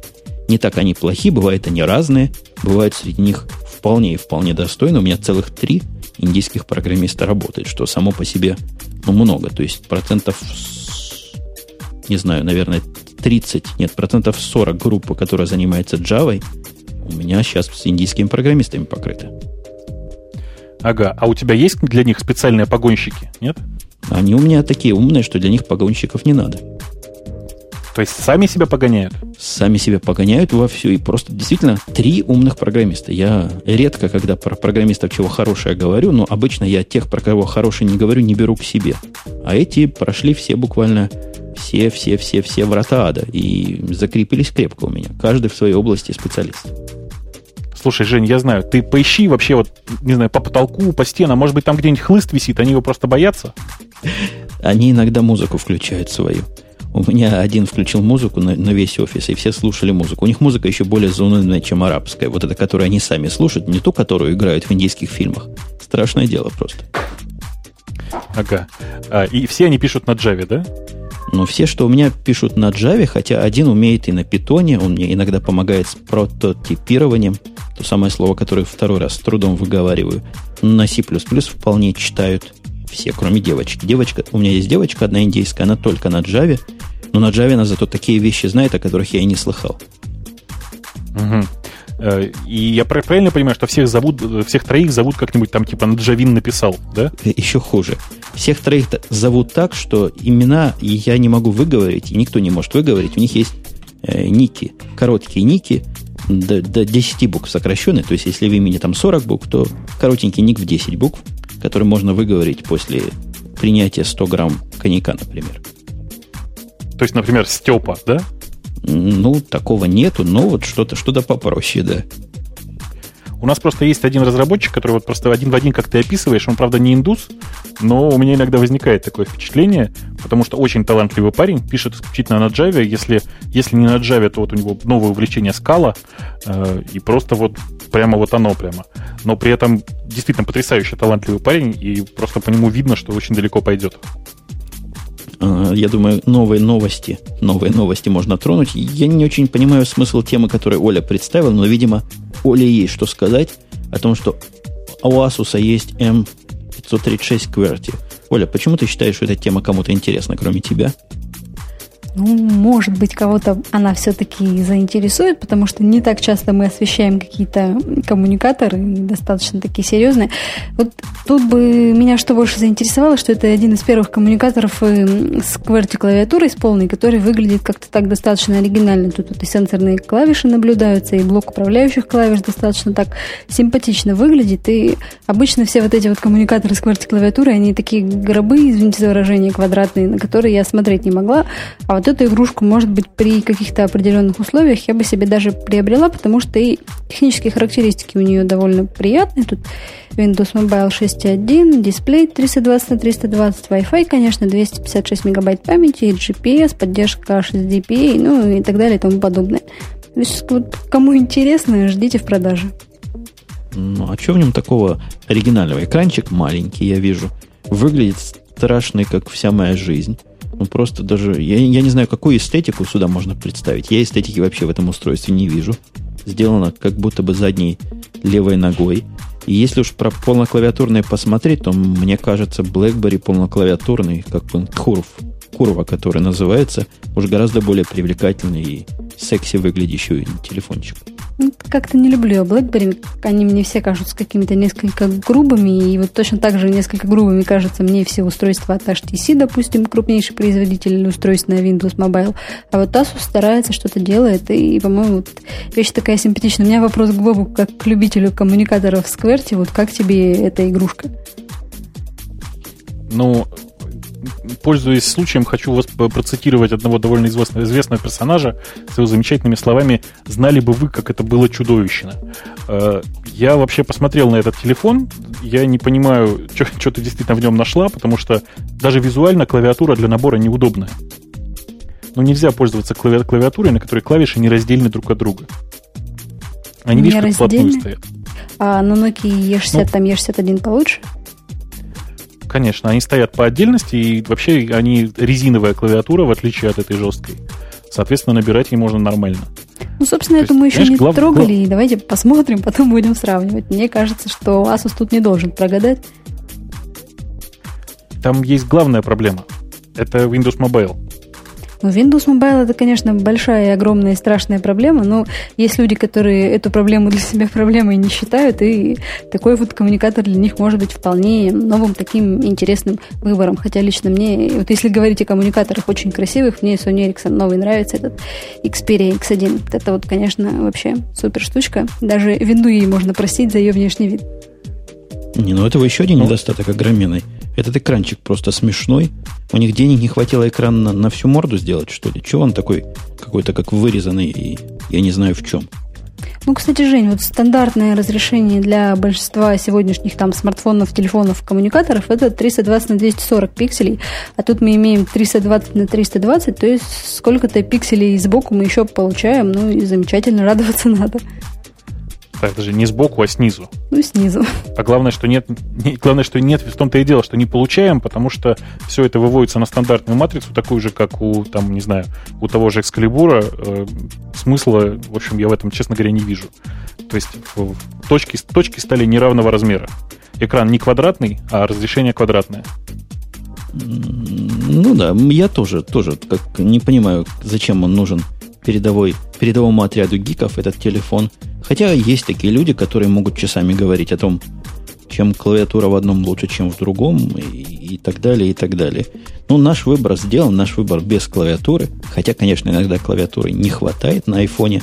Но, тем не менее, выбор мы сделали. И предлагаю с этим выбором тронуть темы наших слушателей, которые в прошлый раз назвал, по-моему, просто по Фройду, темы наших пользователей – и какую первую тему мы хотим тронуть? Пользователи слэш-слушатели, господа. Я вот рассматриваю темы. Да ты знаешь, можно честно по порядку пройти. Mm. Их там не так много. Я первую тему не очень чего-то понимаю, за которую 23 плюсика дали, и которую представил нам человек с непечатным символом в конце. Что это у него там в конце написано? Или это мой Firefox его не умеет показывать, этот иероглиф? Это какой-то именно иероглиф? Черт его знает. Оно написано не Хавиан. Знаешь, я думаю, что его кто-то захавал, этот последний символ. Э, собственно, да, речь идет о статье. Э, прислал он нам статью с CNews, э, с такой желтой газетенки, которая называется «Электронное правительство, двоеточие Россия катится на дно». Очень громко, мне нравится, очень нравится вообще вот ух, прямо такой заголовок. Настоящая желтая пресса. Ну, а речь идет, я вот ее открыл первый раз в жизни, уже можно говорить, господа, час 25 в эфире грязного, мы темы не читали, так что можете, господа, слушатели, отключаться. Так вот, читая первый раз эту статью, сказано, что эксперты ООН оценили готовность России таким вот образом к государственному электронному управлению. То есть на дно она катится не, не вся, не вся Россия, не вся экономика. Нефть она ого-го. Я вчера машину заправлял, налил на 35 долларов бак, прослезился – так что с нефтью все в порядке. А вот то, что касается электронных средств управления государством, оно не очень. Я вообще слабо представляю, что такое электронное средство по управлению государством. Сразу представляется, знаешь, вот там пресловутая цивилизация, где ты там разбрасываешь ресурсы сюда, ресурсы туда. Вот. А вот к этим трем э, пизам там еще нужно, значит, землицы подбросить, а то они что-то едят мало. В общем, не знаю, мне, мне кажется, что это вообще какая-то такая непонятная мне глупость. Э, но, тем не менее, рейтинг поставляет же сама, сама ООН. Это же крупная, серьезная организация, которую мы все знаем и все очень любим.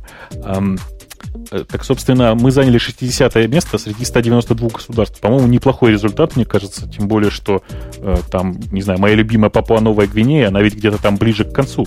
А мы, видишь, в самом середине, все нормально. Ну, обогнали Китай и Содовскую Аравию в этом смысле. Хотя вот Беларусь с Украиной нас, конечно, пнули. Что с их стороны просто нечестно. Столько были одним народом практически, одной страной, вот на тебе. Нехорошо, ребят, нехорошо. Что касается электронного правительства, тоже не очень понятно, в чем тут суть, но я могу предположить по примеру Франции. Знаете, во Франции попытались ввести электронное правительство в каком-то смысле. История закончилась плачевно. Они организовали, я не знаю подробностей технических, в каком виде организовали, но по, по, по, по, по, по, обязал Саркози всех чиновников иметь такое место в интернете, где можно на них пожаловаться и где они могут отвечать на это дело. Там у них была целая забастовка учителей, потому что учителя тоже чиновники, и ученики, пользуясь возможностью анонимно сказать, что хорошее про учителей, там сказали все, что хотели. Угу. Ну, я вообще считаю, что если где-то поставить большую стену, то на ней обязательно три буквы-то напишут. А если уж поставить в интернете, так напишут не три, а все там, не знаю, 133. Это точно. А вот по поводу электронного правительства вспомнилась у меня одна вещь. С одним знакомым я обсуждала недавно тему. Он считает, что вообще миром должен управлять вообще какой-то компьютер, какой-то идеально написанная программа. И люди, так как люди, они не всегда бывают объективны, не всегда принимают верные решения, там устают и так далее. И вот нужно написать такую программу, которая будет управлять всеми людьми. И вот когда ее напишут, то мир у нас станет идеальным, и все у нас будет всегда правильно, замечательно, и счастье наступит. Бобок, на питоне напишем. На питоне напишем. Идеально написанная программа. Я не могу, простите. У нас, я думаю, тоже слушатели сейчас лежат. Идеально написанная программа. Господи, это как идеальная женщина. Оля, Подчиняется правилам трех, трех Фразу про, про голубя знаешь или про ворону, да? Какую? Ну, о том, что если бы архитекторы строили дома, как программисты пишут программу, то первая залетевшая ударившийся в небоскреб ворона сломала бы всю цивилизацию. О, это точно. А первый залетевший в город дятел. Или да. дятел, да. Не, ну программа, ну, ты, ты, ты должна просто представить, с каким уровнем ненадежности это, это ремесло сейчас живет. То есть оно до ремесла еще даже во многих местах не доросло, именно из-за того, что методики есть методики, но, во-первых, не все их используют, да и методики не до конца отточены. Это еще местами не очень даже инженерная дисциплина, не всегда результат предсказуем. Это я так мягко говорю, не всегда. В основном результат плохо предсказуем. И я думаю, Бобук со мной коллега согласится, что мы миримся с тем, что программы работают с какой-то достаточной надежностью, а в том, что они стопроцентно работающие, никто себя такой мыслью не тешит. А кто виноват, что они не стопроцентно работающие? Это плохие программисты или как?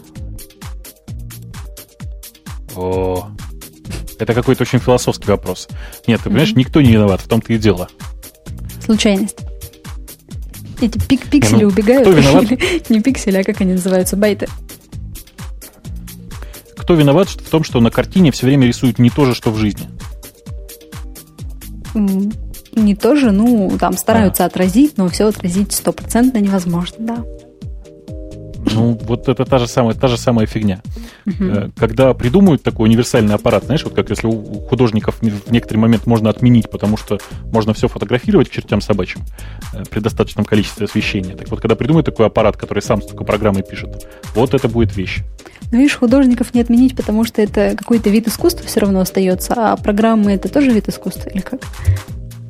Ну, к сожалению, да к сожалению, во многом оно еще остается видом искусства, видом такого трудно формализированного творчества. Профессия там молодая и очень такая многофакторная. То есть пока это еще не ремесло, я повторюсь. И пока построение мостов делается ну, гораздо более продуманно, чем написание программ. Жень, ты знаешь, я думаю, что мы с тобой так думаем, потому что не строим мосты. Ты видел, когда чтобы мосты падали, вот просто от того, что по ней три машины лишних проедут? Женя, ты, ты зря это рассказываешь. В Екатеринбурге три года назад строили мост. Э, мост достроили практически до конца, то есть осталась декоративная покраска. И в тот момент, когда случайно кто-то на оке сверху по ней проехал, мост упал вместе с окой. Понимаешь? Ока, знаешь, что такое? Ну, наверное, до покраски не положено было ехать. Ну, наверное, да. Просто на покраске все бы и держалось. Супер. У меня Ой, похожая господи. ситуация. У меня подружка одна поступила учиться на факультет какой-то там в техническом вузе, где там как раз изучается строительство разных мостов. И вот после того, как она изучила, как это все делается и как к этому там преподаватели относятся и студенты, она вот реально боится по мостам ездить. Ей кажется, что все обрушится в любой момент. А вот представь, Оля, как мы в мире компьютером живем. Мы-то знаем, как оно делается. Мы просто Бедный. удивляемся, почему ракеты, например, не долетели наши до вас, а ваши до нас по случайности. Есть такая китайская мудрость. Никогда не заглядывай в пирожок, который ешь. Я предлагаю перейти в сторону следующей темы, которую нам дал Вегнус. Вегнус говорит о том, что Yahoo в попытке защититься от недружественного поглощения со стороны Microsoft зарегистрировала в комиссии по ценным бумагам совершенно официальный документ, в котором они обязуются интереснейшие вещи делать. Я, пожалуй, пошел бы в Yahoo работать, если бы знал об этом документе раньше. Да, мне очень нравится этот документ. Вообще можно просто прочитать эти самые там 4 или 5 ли пунктов, которые там были. Собственно, по документу компания в случае ее покупки обязуется, первое, выплатить всем сотрудникам, покинувшим компанию по своему желанию, зарплату за срок от 4 месяцев до 2 лет в зависимости от должности. Кстати, очень интересно, в какой зависимости от должности. Эм, каждому такому сотруднику оплатить расходы, связанные с поиском новой работы, на сумму не более чем 15 тысяч долларов на человека. Ну, что-то как-то скромно. Эм, третье. Оплачивать медицинскую страховку таких сотрудников от 4 месяцев до 2 лет. Ну, видимо, тоже, видимо, в соответствии в зависимости от должности. И четвертое, ускорить выплату всех опционов в случае покупки Яху другой компанией. Где они столько вот денег Пункт 4. Да, господи, денег у них много, у них мозгов не хватает. Ой, простите. Не, подожди, коллега, ты представляешь, мы, допустим, предположим, мы, поскольку средние такие начальники, нам бы все это на год бы дали. Ну, два, два года, я предполагаю, вице-президентам, каким-то президентам дают.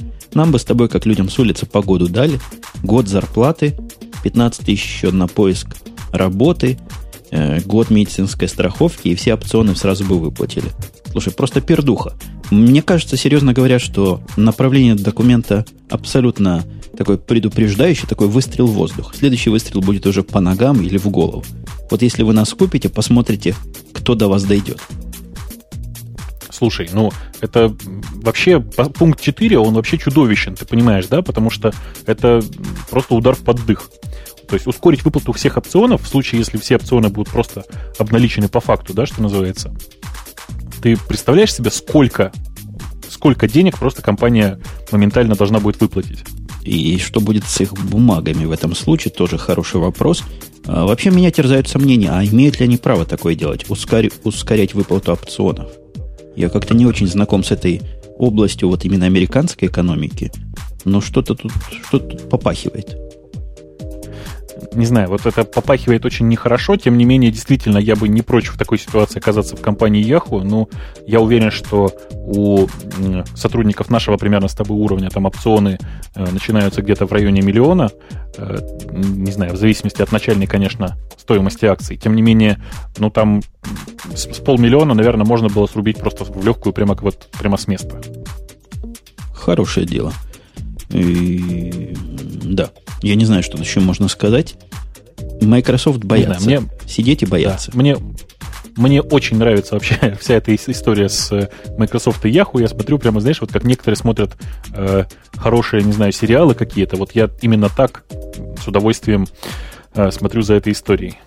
А мы сказали, кто это? Это да, это был Вегану с этой темой.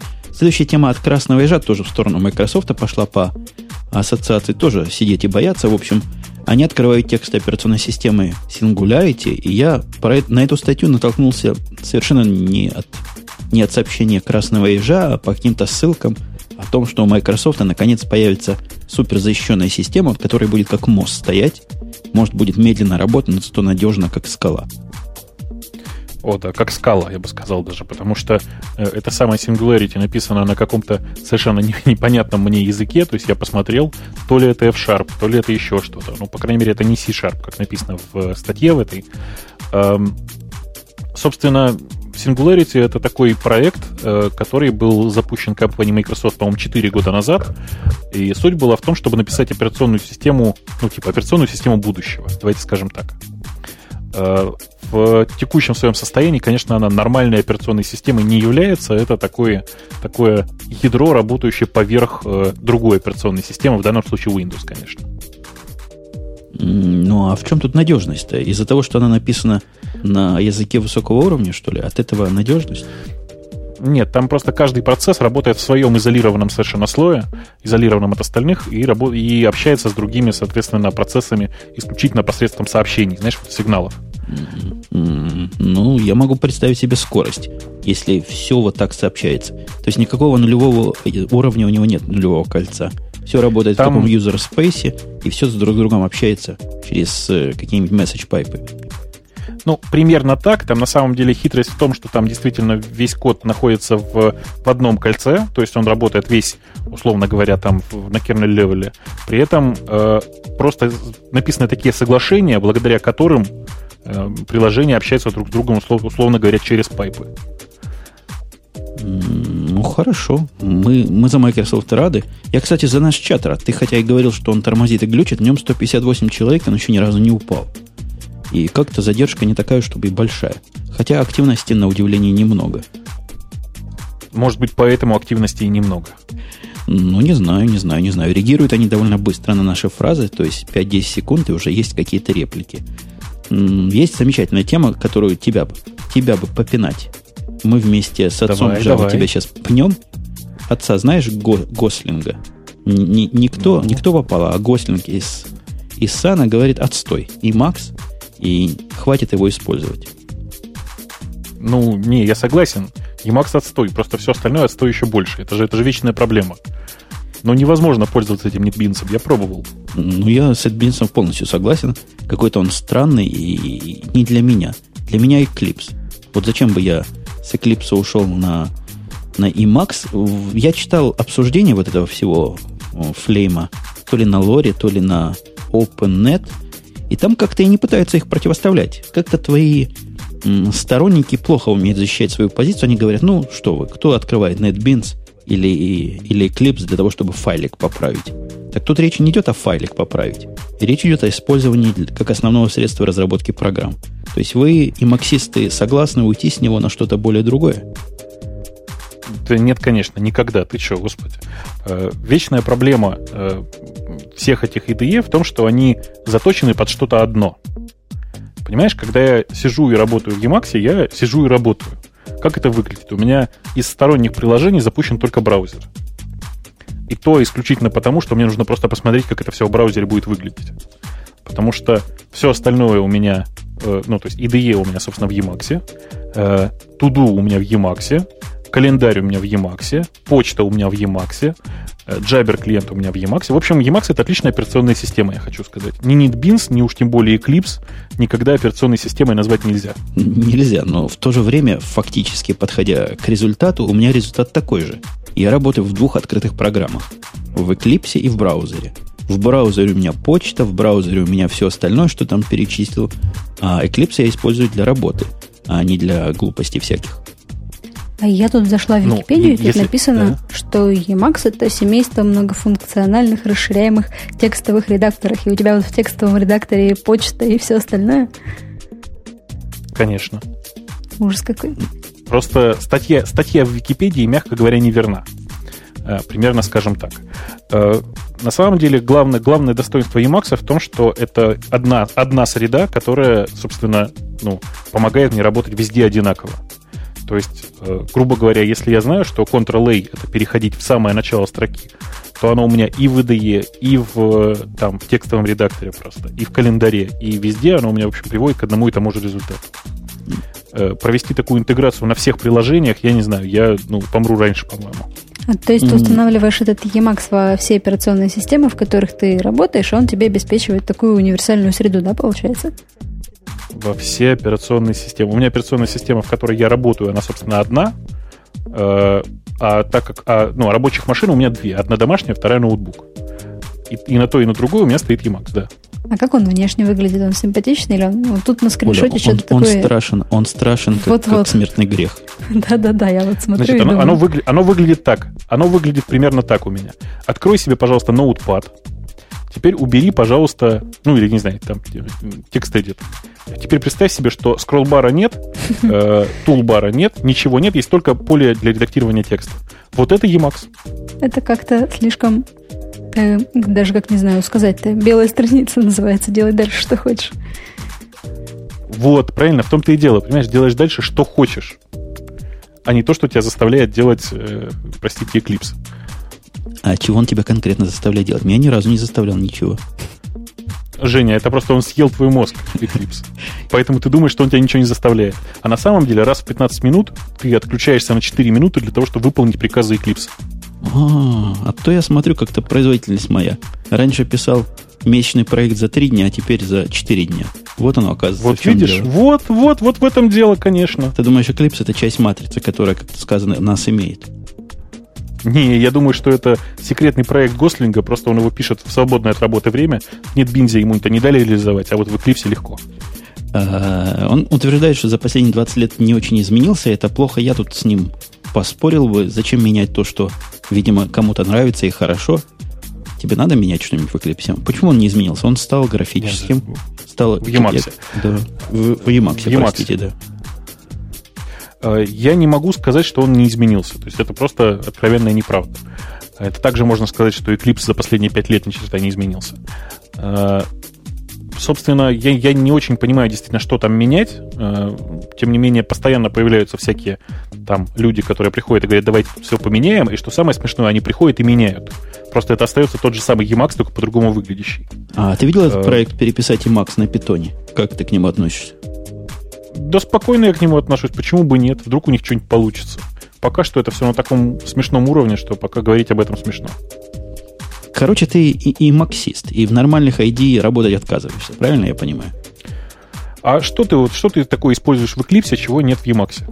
Да я, я просто не очень понимаю, что такое нормальный ID. Да я не знаю, ты меня пытался несколько раз Emacs научить, но видишь, я уже старого коня новым шуткам не научишь. Я слишком поздно на Emacs попал, я Вимом немножко умею пользоваться, то есть я могу его запустить, из него выйти.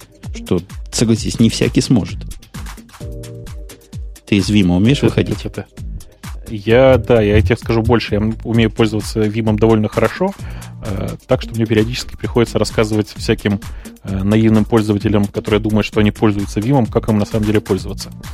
Э, что это, что-то, о чем я начал говорить. А, так вот, э, на самом деле, в, что в Emacs, что в Vim сейчас примерно одинаковый набор функций, э, при том, что в Vim э, на самом деле эмулятора Emacs нет, а в Emacs эмулятор Vim есть. Поэтому Emacs всех победил. Еще немного, и мы напишем эмулятор Eclipse, чтобы доказать и это, в конце концов.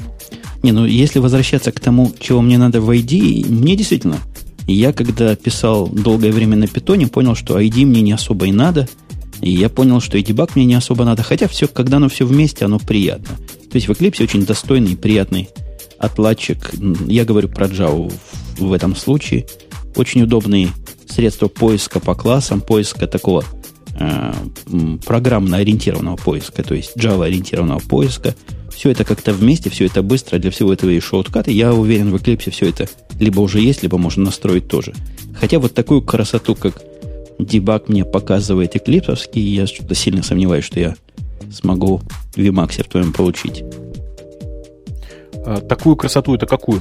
Ну, когда у меня, например, экран разделен на, на кусочки, в одном кусочке я дебажу, в другом кусочке у меня стек, где кликание на нужное место переводит меня, мой процесс отлаживаемый в нужное место, где я вижу мгновенно О. все свои переменные – где я вотчи делаю, где я делаю кондишны с условиями, но еще массу-массу всего вот такого дебажного, что нужно каждому. Э, Жень, да на самом деле все это на самом деле в Emacs есть. Когда закончится подкаст, я тебе покажу специально скриншоты с тем, как выглядит отладка в Emacs сейчас. Э, единственная проблема для э, тех, кто пытается освоить сейчас Emacs, заключается в том, что там свой кейбиндинг. Так же, как свой кейбиндинг в Vim и там, в любых других профессиональных редакторах. Э, при этом что в NetBeans, что в Eclipse э, используются стандартные CUA, CUA раскладки, которые были придуманы в IBM когда-то там, не знаю, 20 лет назад, условно говоря. Э, и это действительно очень большой плюс. Я не очень понимаю, почему в Emacs теперь по умолчанию не сделана CUA раскладка, хотя я догадываюсь на самом деле. Исключительно потому, что разработка Emacs рулит робот, тот самый стол, на котором мы недавно говорили. И продолжает ей рулить, в общем, уже... Ой, страшно сказать. 20, 20, 22 года, получается. А я, кстати, недавно Ужас. какую-то тему видела, что он собирается оставить пост мейнтейнера и Макса и кому-то там его передать, и вроде там даже два претендента. Вот ты не хочешь? Э, чего? Монтейнить что-то? Uh-huh. Нет, спасибо, не хочу. Э, истории о том, что он собирается оставить пост, постмонтейнера, я слышу последние, ну, наверное, 21 год. Э, хотя нет, вру, конечно, просто последние, наверное, лет 15. Э, ничего с тех пор так и не произошло.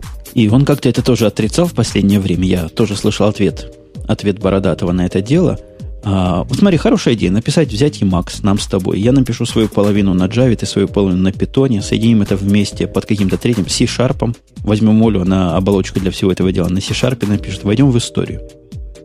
Ага. Я Когда я напишу, точно да, выйдете. Предлагаю... И выйдем. И, и выйдем, и выйдем. Я предлагаю выходить из истории, тем более, что мы что-то заболтались. Я вот смотрю на датчики, у меня тут почти, почти полтора часа. Зашкаливают, датчики зашкаливают. Это Давайте да. какую-нибудь последнюю тему, так вот на завязочку, под завязочку, и будем это дело катать официально. Что мы хотим? Последнюю тему от пользователя хочешь? Ну да, на сегодня. Откуда берутся цены на маки? Ты так начал, откуда берутся, я сразу думал, ты про детей скажешь.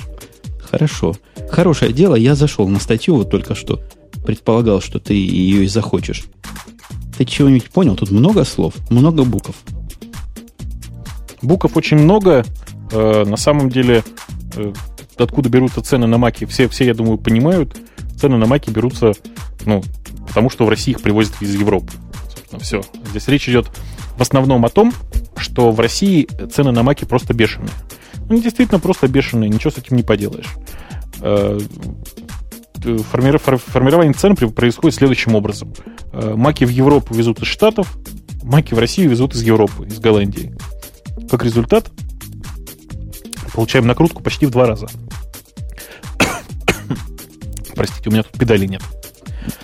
Э, так вот, накрутка в два раза, она как бы отпугивает очень-очень многих. В России действительно никакого нормального представительства Apple нет, а если оно здесь и появится, то я думаю, что цены сильно не изменятся. Оля, у тебя есть что-нибудь сказать про эту статью? Ты ее тоже не читала, я так понимаю. Да, я сегодня ничего абсолютно не успела прочитать. Удивительно, как я еще что-то могла сказать, надеюсь, не очень ужасно.